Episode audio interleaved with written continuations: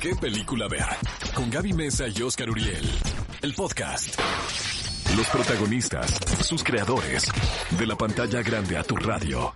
La entrevista en ¿Qué película ver? de Cinépolis en Exa FM. En exclusiva para todos los cinéfilos de qué película ver, tuvimos la oportunidad de entrevistar al elenco y al director de Los Nuevos Mutantes. Así que vamos a escuchar qué nos platicaron sobre este nuevo proyecto.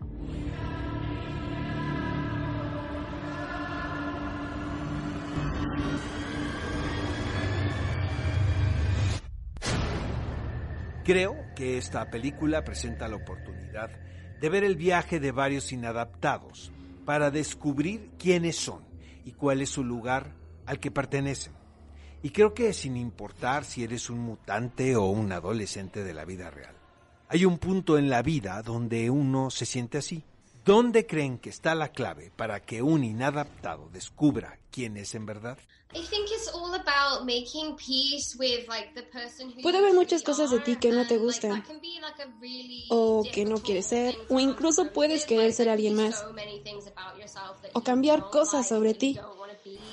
Pero para realmente prosperar y sentir que perteneces, tienes que hacer las paces con cada parte de ti mismo.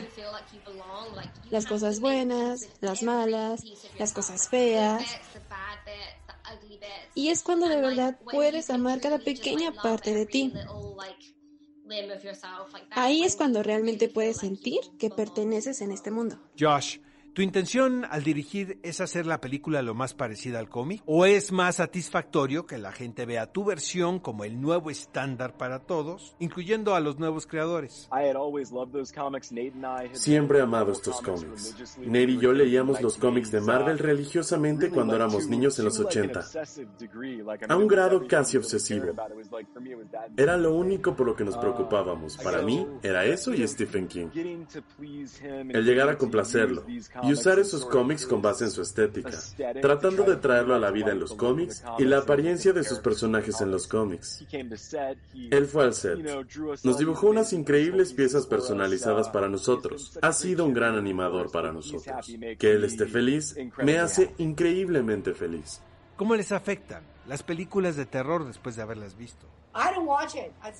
No las veo, simplemente no las veo porque siempre tengo pesadillas. Siempre.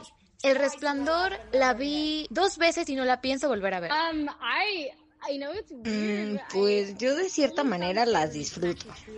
Mm, creo que es divertido, no lo sé. Um, la vida diaria es tan aburrida que cuando ves una película de terror, las luces están apagadas, la película termina y te quedas con esa sensación de, ay no, ahora tengo que volver a mi cuarto. Muchas gracias y mucho éxito. Ve a Cinépolis y utiliza el hashtag qué película ver. Escúchanos en vivo todos los sábados a las 10 de la mañana en ExaFM 104.9.